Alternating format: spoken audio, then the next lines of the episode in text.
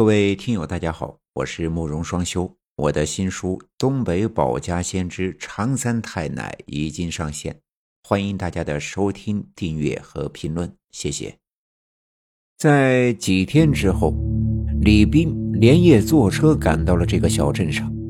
自从知道丈夫的死，这几天呀，她情绪一直很平静。来到了公安局。一名警察接待他，并安排他到接待室。在接待室，警察给他倒了一杯水，然后拿出一串钥匙，对他说：“这是肖纯租的那间房子的钥匙，他的遗物呀还在房间里，而且租期还没有到。”李斌喝了几口茶，说：“能透露下肖纯是怎么死的吗？”那老警察坐在椅子上说。说实话呀，我都没见过这种死法。他是在床上被人割掉了头。我们查看了他的伤口，很整齐，应该是被人用一种锋利的刀割掉的，而且屋内没有打斗的迹象。也就是说，他是坐在床上老老实实不动，让人家割掉了脑袋。李斌接过他手里的一些照片，照片里。一个没有头的人盘坐在床上，褥子上、地板上都沾染了大量的血迹。看到这些照片，李斌问道：“这确实是我丈夫吗？”警察笑了笑说：“一些影视剧或者小说肯定会写，一个没有头的尸体啊，往往是凶手故意移花接木，让人以为死的就是想的那个人。”但这次不是，我们进行了 DNA 对比，可以确定他就是肖纯，而且我们也调查了附近的监控，确实是肖纯进去以后就没再出来。在公安局聊了很久，李斌拿着那串钥匙找到了肖纯生前住的地方，那是一栋破旧的老楼，墙体已经开始裂缝，院子里爬满了横七竖八的藤蔓。破旧的单元门大敞撕开着，走进去后，就会发现楼道里贴满了大大小小的广告。肖纯当时住的三楼，李斌拿出钥匙打开了肖纯当时住的那间房子。屋子里宽敞明亮，家电齐全。走进卧室，发现被褥已经被人换掉了。而且墙壁、地板也都有清理过的痕迹，现在已经看不出这里是凶案现场了。在床边立着一个皮箱，李斌打开皮箱，里面都是肖纯穿的衣服。这时，李斌鼻子一酸，再也忍不住，抱住那些衣服，趴在床上哭出声来。不知过了多久。天已经黑了，李斌当时哭着哭着就睡着了。突然，他被什么声音在睡梦中叫醒。他睁开眼睛，听见屋子里不知从哪儿传来一种低沉、苍老的声音：“李斌，李斌。”谁？李斌猛地坐了起来。他左右环视着，屋子里除了他一个人也没有。但刚才他确实听见有人在叫他。李斌想了想说：“小纯，是你吗？”那声音回答说：“是我，我的头不见了，我这里好冷啊。”李斌急忙激动地说：“你在哪儿？你知不知道家里人都很想你？”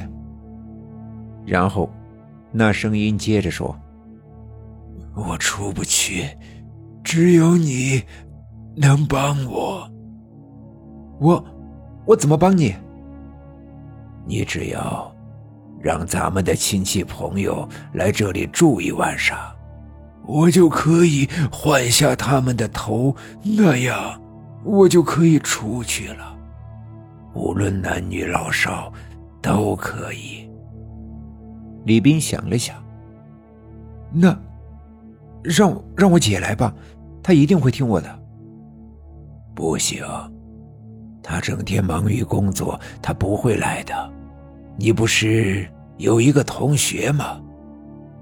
李斌瞬间想到了，你是说张小茹？哦，对了，她肯定会来。那你明天就联系她，你就说你一个人害怕，让她来陪你。到时候你就出去，让她一个人在这儿，我换上头就可以出去了。就这么定了。李斌第二天就联系上了张小茹，张小茹当即就答应了，坐了一晚上的火车赶来。走出站口，远远就看见了李斌。喂，李斌！李斌仿佛从梦中惊醒过来一般，他真的来了。张小茹走上前去，打开拎包，里面是满满的零食。他说：“看吧，这是我来的时候给你带的，都是你最爱吃的。”李冰则心不在焉地说。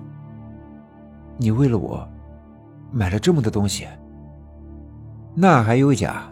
我什么时候骗过你啊？老同学，好久不见，咱们呀找个饭店吃一顿怎么样？哦，啊好，好。李冰像是没睡醒一样答应了他，可他却不知道自己已经大难临头了。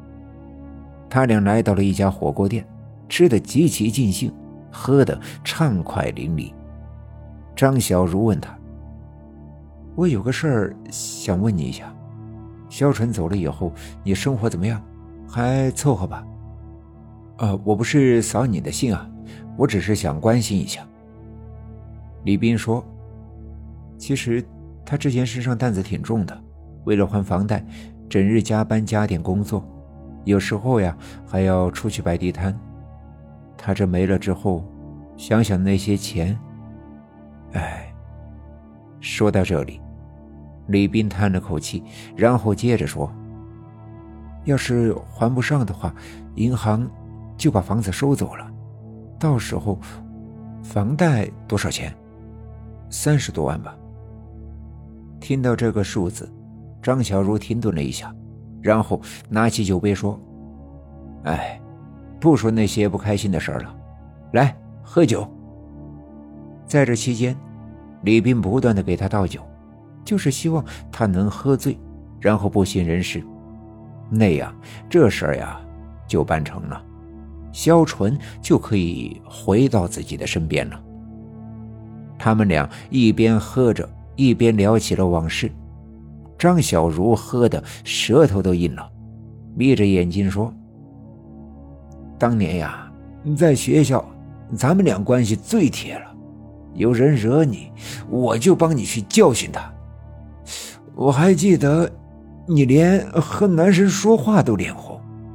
要不是老娘把男朋友让给你，你你都单身好几年了。呵呵。